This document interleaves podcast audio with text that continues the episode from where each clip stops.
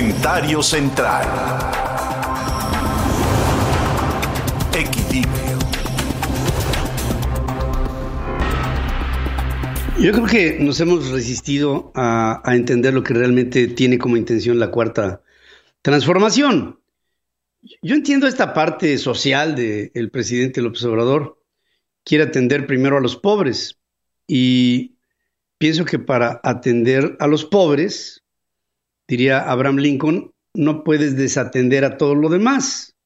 Es decir, no por salvar a un pobre lo harás el momento en que ataques a un rico, al contrario. Tienes que promover la riqueza para que haya una mayor posibilidad de que los pobres tengan algo, bajo un principio, hacer que los ricos sean subsidiarios con los pobres.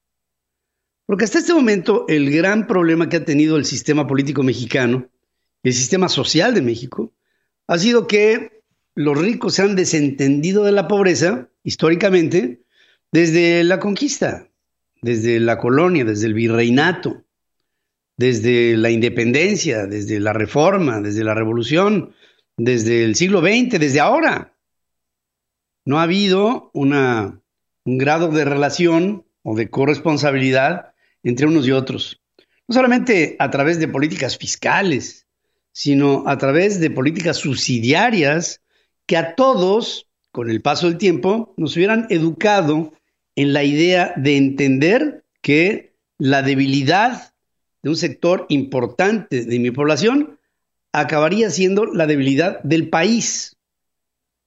Y por lo mismo, habría que empoderar a la población más desfavorecida con empleo, bueno, con educación, con salud, con empleo, con mérito y dentro de esa meritocracia hacer y darle pauta para que la gente de menores ingresos tenga oportunidades. Porque el gran problema de las sociedades modernas no es cuando están en un estado de pobreza. El estado de pobreza no es una descripción de una condición permanente, es el estado de una condición que puede cambiar con el tiempo si es que hay otras variables que se presentan en una ecuación que le dan a la pobreza la posibilidad de salir de ahí. Y de ahí vendría un estado solidario. Fíjense, qué diferente sería si en lugar de que el presidente hablara de primero los pobres, cuando lo único que está haciendo es hundiéndolos, por cierto, que hablara de primero la solidaridad entre los mexicanos.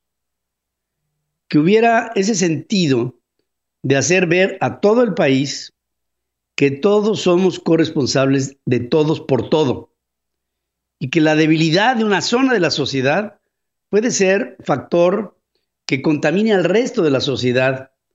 Cuando hoy estamos viendo cifras alarmantes que nos hablan de, por ejemplo, en un año, el número de pobres que, que, tiene un tipo de pobreza intolerable, o sea, una pobreza extrema, se duplicó. Del 2019 al 2020 se ha duplicado la pobreza extrema entre los mexicanos, que el desempleo es rampante y abierto, y que la mayoría de las familias de clase media han venido viendo cómo su ingreso se ha disminuido en porcentajes inaceptables, hasta del 60%. Lo que habla de un de mérito, de un decrecimiento de la, del estado de bienestar de la sociedad mexicana en su conjunto. Ahora, tenemos salidas. Bueno, por supuesto que siempre hay salidas. El asunto es que tiene que haber liderazgos para que se identifiquen. Y yo no veo que haya hoy liderazgos para otra cosa que no sea la confrontación y la acumulación del poder. Y es por eso que preocupa esta cuarta transformación. Y es por eso que ahora lo estamos diciendo y lo estamos denunciando con todas sus letras.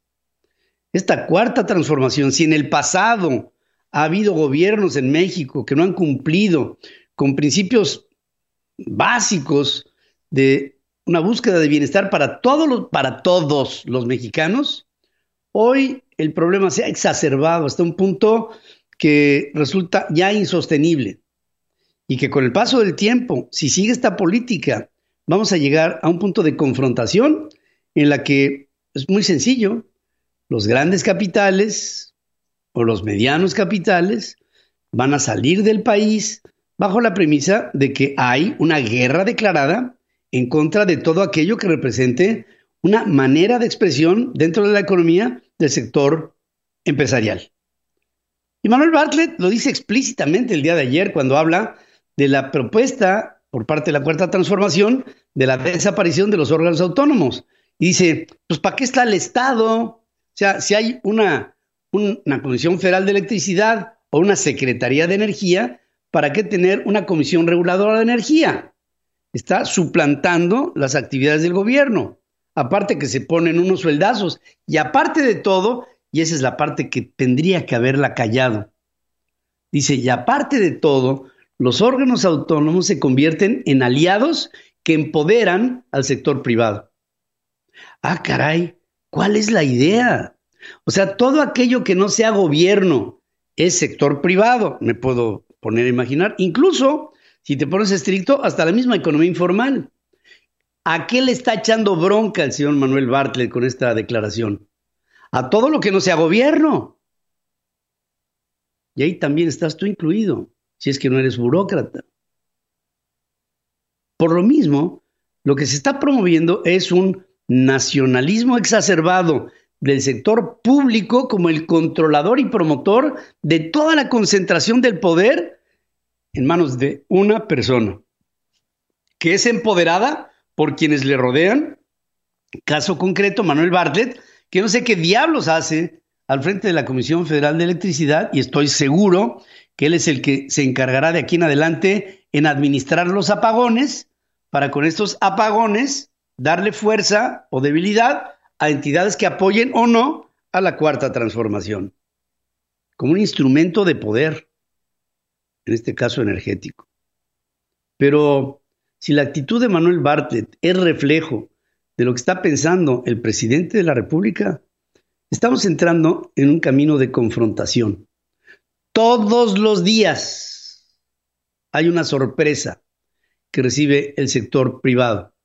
Cuando no son obstáculos a la producción, son obstáculos a la inversión, cuando no son obstáculos a la operación, cuando no son obstáculos, obstáculos, obstáculos a todo lo que se promueve que implica un acto de valor económico, social o político, bajo una sola idea, que la concentración del poder y de la economía recaigan en la forma unipersonal de gobernar de un hombre que fue nombrado presidente, hasta donde entiendo, no dictador, y que el populismo que hoy está sucumbiendo en Estados Unidos viene a ser en México el émulo de un Donald Trump tercermundista, bajo una perspectiva diferente a la de Donald Trump, populismo de ultraderecha un populismo de ultraizquierda, que acaba siendo lo mismo pero al revés.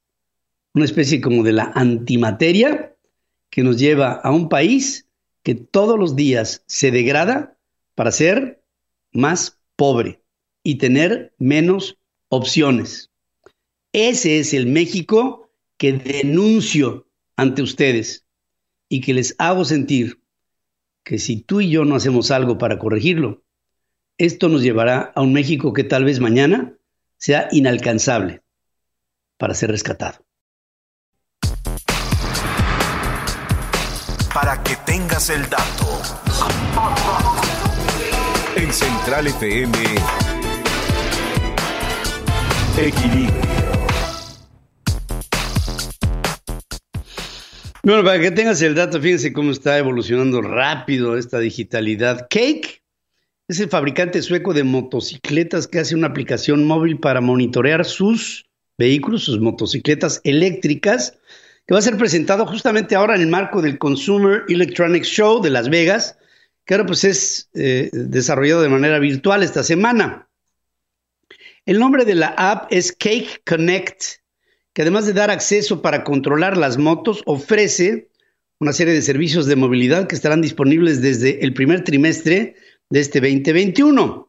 Esta plataforma permite configurar parámetros de estos vehículos para adaptarlos a los gustos, a los usos de cada persona. además de que permite actualizar su software del mismo modo que se hace con los teléfonos móviles. K-Connect funcionará como servicio de suscripción. Sus tarifas van a ser anunciadas el próximo mes de abril y entre esto ofrece, por ejemplo, un sistema antirrobo.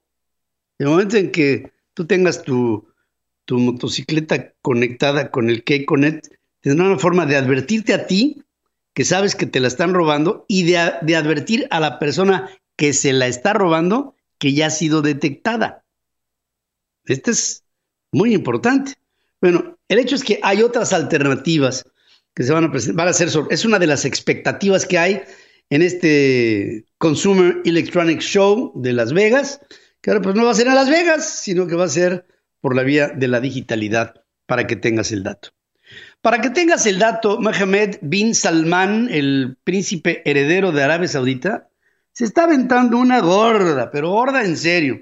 Anunció planes para construir la línea, que va a ser no un grupo delincuencial del norte de la República, no.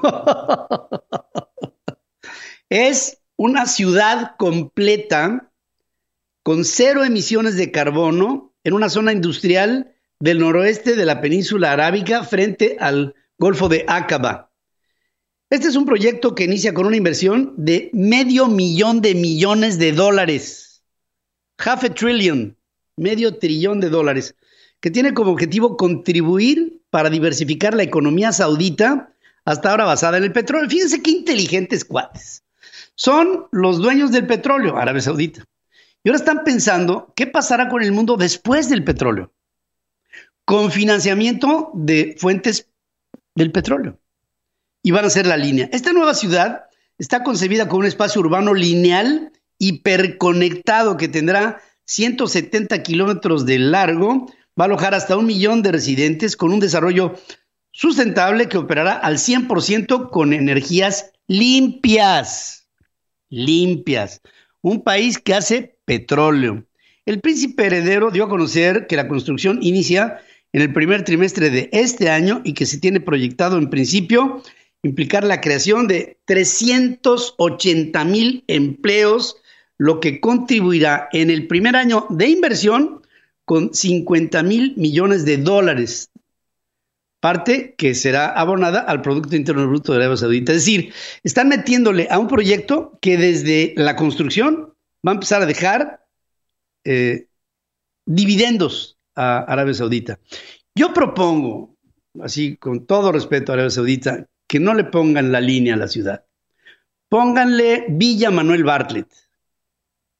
Y yo estoy seguro que esto honrará al último de los moicanos que defiende al carbono como la forma de producir energía.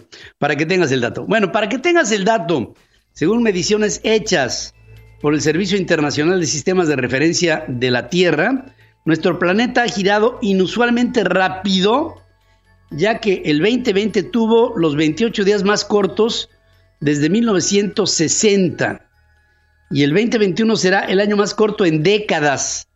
Antes del 2020, el día más corto desde que se hacen mediciones fue el 5 de julio del 2005. Ahora no se alarmen, ¿no?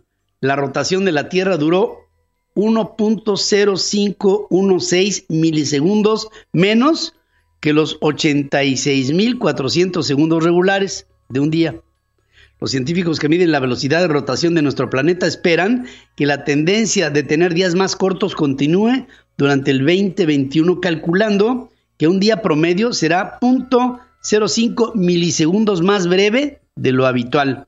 ven, por ejemplo, que el 2021 sea el más corto en décadas, pues la última vez que un día promedio fue menos de de menos de 86.400 segundos en un año completo ocurrió en el año de 1937. Ahora, ¿por qué esta variación?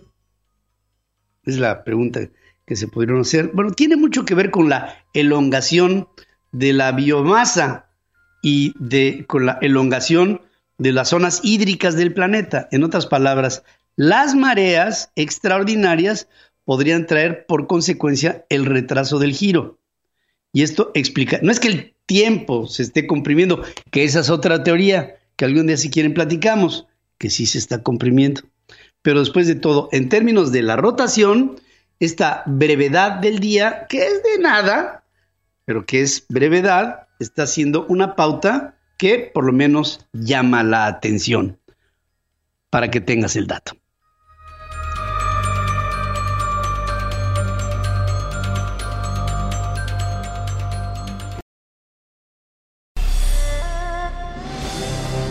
Una mirada a la innovación del otro lado del mundo.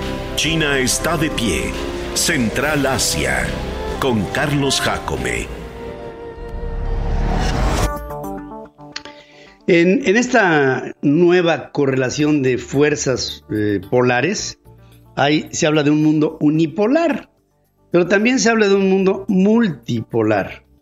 Y en ello, eh, el actor ya no es solito Estados Unidos, sino que hay bloques, el bloque ruso, el bloque europeo, el bloque norteamericano, el bloque chino. ¿Qué es lo que se le enfrenta a China en este momento como, digamos, como potencia ante el avasallador avance que está teniendo China en todos los ámbitos? Bueno, justamente de esto, en China está de pie, Carlos Jacome nos tiene su análisis y te doy la bienvenida, querido Carlos, ¿cómo estás? Gracias, Pedro. Un gusto, como siempre, estar contigo con el auditorio. Buenos días a todos. Buenos días. Y pues sí, eh, esta década es muy importante, Pedro, es una década determinante porque puede ser, creo yo muy probable, va a ser la, década que China se consolide como el líder mundial, tanto económica, pero también lo interesante es que es militarmente. Eh, no obstante que es historia y lamentablemente no aprendemos de nuestra historia, historia muy reciente, me atrevo a decir incluso viva, Estados Unidos parece replicar los pasos eh, del extinto Unión soviética que la llevaron precisamente a desaparecer. Antes de, entrar en materia, es importante señalar que China, no obstante los problemas que tiene actualmente con Estados Unidos, con la Unión Americana, con esta guerra comercial, en un inicio era un gran admirador de su desarrollo. Se cree que de acuerdo a, y lo dice Julio Ríos, director del Observatorio de la Política China, que el viaje de Deng Xiaoping que realizó a Estados Unidos en el 79, en enero, justo en estos días, en 1979, en plena Guerra Fría con la Unión Soviética, fue decisivo para certificar el sentido inicial de la reforma y apertura que China iniciaba entonces, algo muy importante para dejar el maoísmo. O sea, se dice fácil, pero después de que Deng Xiaoping visita Estados Unidos, confirma dejar el modelo maoísta para iniciar ese modelo que estamos viendo hoy de capitalismo social. Tres eventos han erosionado la credibilidad después de eso eh, que tiene Estados Unidos hacia China, que lo fue, diríamos dramáticamente, le fue rompiendo el corazón. Eh, el primero hay que recordarlo, fue, y tristemente hay que recordarlo, fue el bombardeo eh, sin querer, se me fue, una disculpa, no sabía lo que hacía, de la embajada china en la ciudad de Belgrado en 1999, hace 22 años.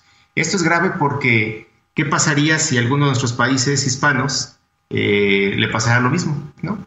Y, lo pongo peor, ¿qué pasaría si uno de nuestros países, porque es absurdo, pero solamente como ejercicio de imaginación, bombardeara una embajada china, digo, una, una, embajada norteamericana y dijera, perdón, fue sin querer, ¿cuáles serían las consecuencias? La mayoría de la gente hoy no se acuerda que Estados Unidos bombardeó la embajada china en Belgrado. Eh, el segundo punto es muy, muy importante, es la crisis del 2008. En 2008 es año, un año que tal vez, diría yo, es cuando eh, China nace a la modernidad. Nace esa nueva China que hoy vivimos. Si le podemos poner fecha de nacimiento, es en, es en el 2008. Pero ese mismo año es la gran crisis de la bolsa y financiera de Estados Unidos. Y cuando vio ese, ese capitalismo eh, depredador, China dijo, esto no me está gustando, ese modelo no es tan bueno como creíamos. Y tan es así que se argumenta que precisamente por esta crisis, ese freno que tiene ahorita Jack Ma con, con eh, la mayor cotización en bolsa que se iba a hacer en la historia, está frenada precisamente porque quieren evitar que haya esas crisis como las de 2008 y que realmente haya un, ese capitalismo con sentido humano. Y el último, pues fue el incidente del, capital, del Capitolio que acabamos de vivir, que bueno, para ellos siguen creyendo que esa democracia pues no es lo que funciona o no es algo que sea envidiable o replicable esa democracia que están viendo en el Capitolio y más cuando Estados Unidos, sin pudor alguno, criticó todos los problemas de Hong Kong, las manifestaciones y demás, y ellos dicen, bueno, ¿y cómo estuvo lo que pasó ahora en el Capitolio? Esos son los tres incidentes que han mermado mucho. Entonces, aquí la pregunta es si estamos ante una democracia que se tiene que reinventar, que tal vez sea decadente, que tenemos mucho que reflexionar en cada uno de nuestros países, no solamente en Estados Unidos y aún, mejor aún en lo personal, ¿no? Y regresando al tema de hoy, hemos hablado en programas anteriores que el arma que China usa es la misma que usó Estados Unidos en la Guerra Fría, innovación y avance tecnológico. Y que sí, si el país más fuerte de nuestro continente no cambia esta estrategia, yo creo que su porvenir puede ser sumamente difícil. Eh, no, le auguro un buen horizonte. En 1970, la URSS, la Unión Soviética, para que veamos el contexto, gastaba tres veces más en armamento que Estados Unidos. De ahí empezó la famosa carrera armamentista. Pero su PIB era la sexta parte, de acuerdo con, Alfredo del Toro. Seis veces, seis veces menos su PIB, pero tres veces más lo que gastaba en armamento. Para comenzar, a finales de, la década de los 70, Estados Unidos comenzó a invertir en tecnología para revertir el avance y esa ventaja que aparentemente le estaba llevando la Unión Soviética, resultando con menos gasto, con más eficiencia, aquí está el truco de todo, menos gasto con más eficiencia, como con innovación y la inversión, pero lo más importante, a menor costo. ¿Y qué hizo la Unión Soviética? Entró en pánico y aumentó su gasto. en una economía no diversificada y gastó en un armamento ya ineficiente.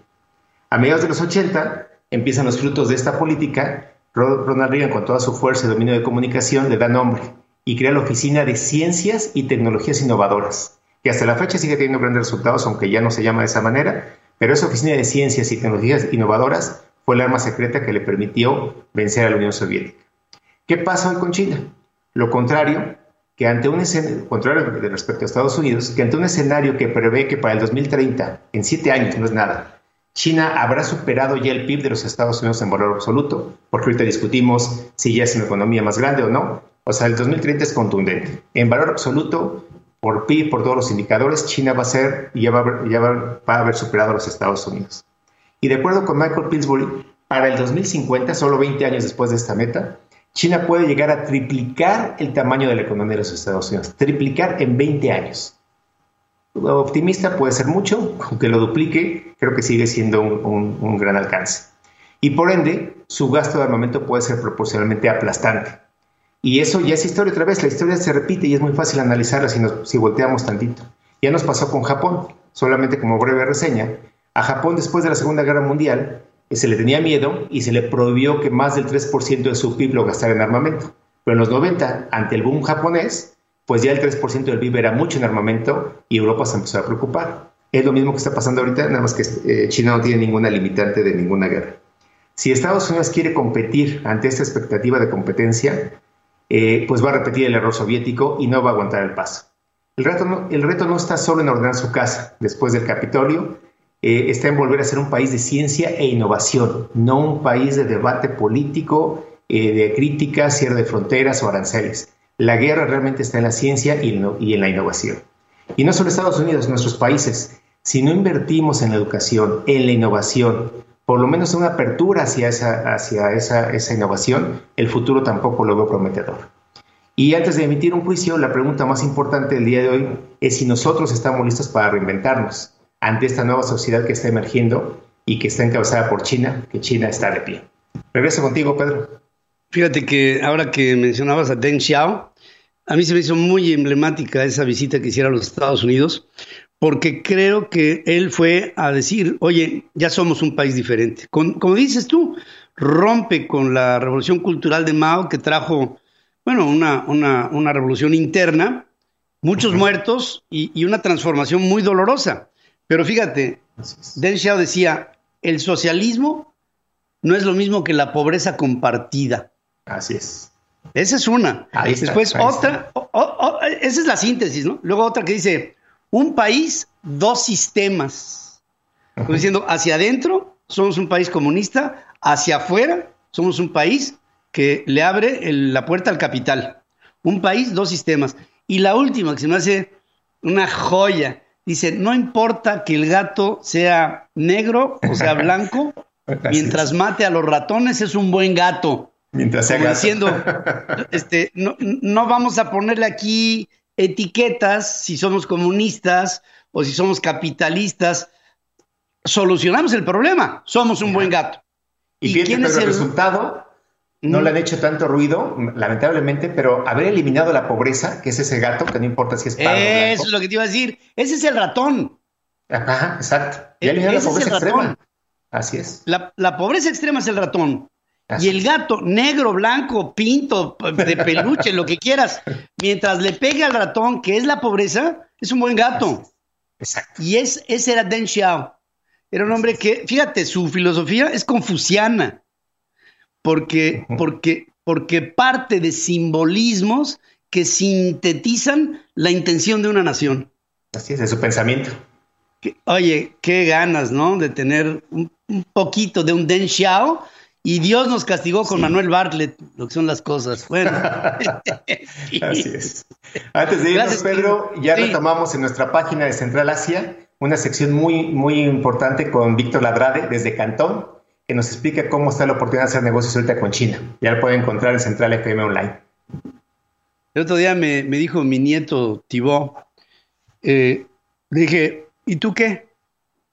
¿Dónde quieres vivir? ¿Dónde quieres estudiar? Ahorita tiene 14 años. Cuando llegues a ser un joven, y me dijo, quiero aprender mandarín y quiero ir a Shanghái a estudiar. No sé ah, si la culpa sea tuya, Carlos, pero pues ya, está, ya está por ahí. Con mucho gusto asumo la culpa y lo, y lo alentamos. bueno, ahí te lo encargo, ¿eh? Gracias, querido. Gracias, querido amigo. Gracias, igual para ti. no se les hace maravillosa la, la filosofía, la, la, profunda inteligencia de Deng Xiao es, es impactante. El socialismo no es lo mismo que la pobreza compartida. ¿Qué es lo que nos está proponiendo López Obrador? ¿Un socialismo? No, una pobreza compartida disfrazada de un socialismo que ni él mismo entiende. Cuando él vive en un palacio, favorece a sus hermanos, pone a su familia en posiciones de privilegio, tiene hijos empresarios que no saben hacer nada más que manejar dinero que quién sabe de dónde les llega, y aparte de todo, primero los pobres. No, primero la pobreza, esa es la bronca de él. Lo que pasa es que todavía ni siquiera él se entiende. Pero nosotros ya lo interpretamos, ¿eh? se los garantizo. La protección a tu vida diaria. Hablemos de seguridad. Con Francisco Niembro.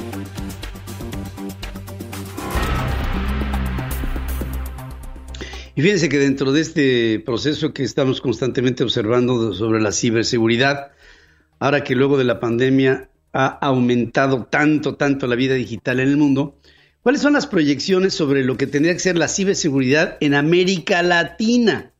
Bueno, de esto, como siempre, Francisco Niembro nos tiene lo más importante que se está destacando en este momento con esta evolución que se vive en el mundo cibernético. Te saludo, mi querido amigo, allá en Miami. ¿Cómo estás? Buenos días. Buenos días, mi Pedro. Muy bien. Espero tú también estés bien y un saludo al auditorio.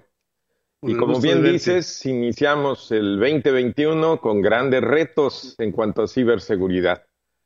Después del aprendizaje que tuvimos en 2020, desde luego, la pandemia ha alterado el ciclo de planeación de todas las empresas y ha afectado grandemente sus resultados.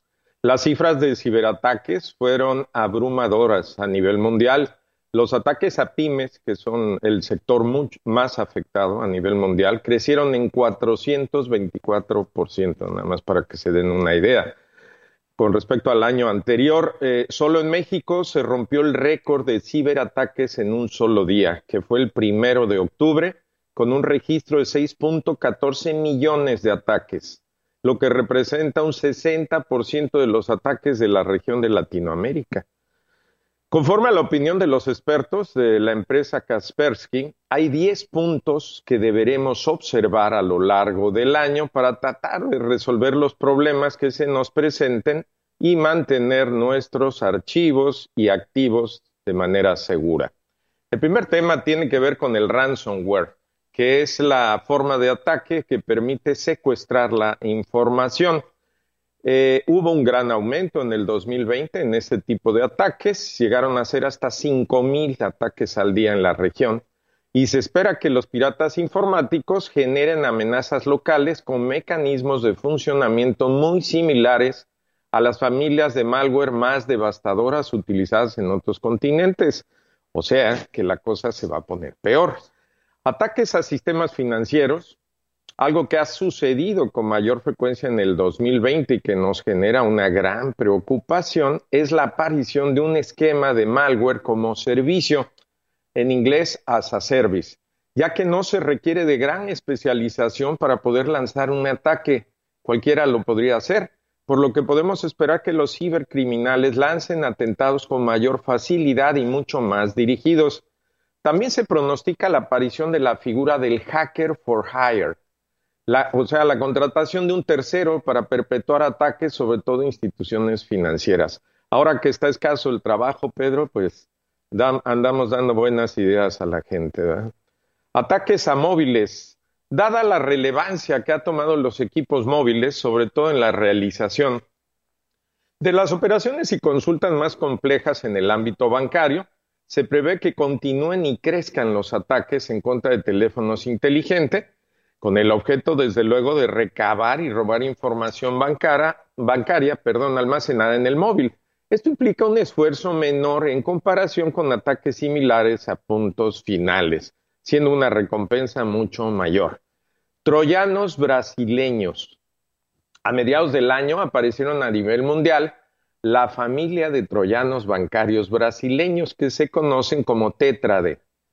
Este malware se caracteriza por su enfoque financiero, su virulencia y su capacidad para esconderse, por lo que se proyecta que esta amenaza crezca y opere bajo un paraguas que le permita llegar a sus objetivos con mayor facilidad.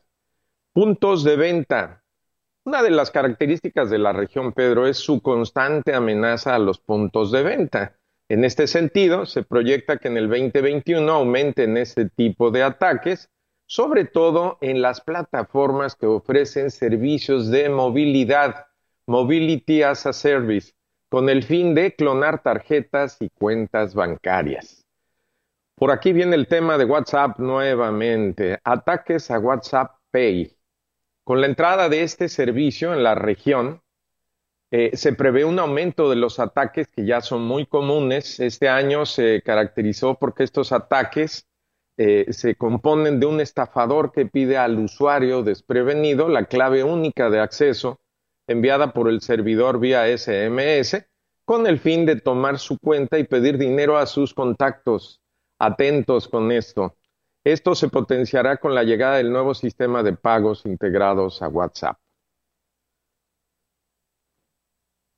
Tenemos otros temas más, que es la publicación de la información confidencial eh, la región también se está caracterizando porque los ataques de publicación de información, tanto personal de entidades privadas y públicas, se prevé que alcance estos daños a, nivel de difusión de Internet como a nivel de daño personal y que crezcan de forma exponencial. Es posible que se comience a lucrar con estos datos personales al subastarlos al mejor postor. Así que cuidado con nuestra información. Las plataformas de comunicación a distancia, dado que las tendencias del teletrabajo y la educación a distancia han generado nuevas brechas que no se habían considerado con anterioridad, la vulneración de la seguridad para acceder a la información de usuarios en espacios de trabajo remoto, en escuelas y en hospitales se ha visto muy incrementada en el 2020 ya que el valor que poseen estos datos personales, más allá de las credenciales de acceso, se ha presentado como lucrativa para el mercado negro. Esta vulnerabilidad será explotada por su relevancia económica y de ingeniería social. Ciberseguros. Desde hace algún tiempo, Pedro, se ha vuelto ya muy común la existencia de los seguros contra ciberataques. Y más allá de lo benéfico que puedan resultar para algunas empresas, se ha convertido en un mercado negro creciente. Así que se pronostica que este tipo de eh, negocio crezca de manera impresionante en este 2021, dado el aumento exponencial de los ciberataques y la filtración de datos. Inteligencia artificial, un tema que hemos comentado ya eh, anteriormente, donde, desde luego, la inteligencia es un arma de doble filo, pues depende de acuerdo al contexto en que se alimente. Y esto quiere decir, pues depende de quién esté manejando los hilos. Se prevé que para este año eh, que viene, bueno, en el que estamos ya, se masificarán las campañas de dispersión de software malicioso, el phishing y la desinformación o fake news, con el fin de llevar a cabo acciones masivas de ingeniería social y generar ataques masivos que serán muy difíciles de detectar. Desde luego, Pedro, predecir el futuro es aún imposible para los seres humanos, pero de acuerdo a las tendencias y movimientos que se observan, podemos tomar previsiones. La mejor acción para cuidarte y cuidar los activos de tu empresa es que cuentes con un plan de respuesta a incidentes que abarque desde el análisis de la red y sus posibles puntos débiles hasta los pasos a seguir tras un incidente de seguridad de la información. Así que sugiero consulten a los expertos. Eso sería por hoy, mi querido Pedro. Gracias, gracias como siempre por este reporte. Yo quiero invitar, miren, no, tenemos que entrar en la paranoia, pero sí en la prevención y por eso las intervenciones de Francisco Niembro son pertinentes para que estemos por lo menos pendientes de que nuestro, el, uso de nuestro Internet tiene que gozar de elementos que le permitan una protección relativa. Nada es absoluto, pero por lo menos tener previsiones y estar atentos a lo que pudiera pasar, porque ahora sí que la liebre nos puede brincar desde cualquier lado. Y como siempre, te agradezco, Francisco, porque has hecho ya una cultura de la conciencia en el uso de los elementos cibernéticos que están a nuestro alcance, eh, usándolos sin la candidez, que a lo mejor sin otra previsión, pues estaríamos entrando en muchos errores y, y sobre todo bajo muchos sobresaltos. Y te mando un abrazo con mi cariño como siempre. Igualmente, mi Pedro, síganos en centralfmonline.com. Gracias.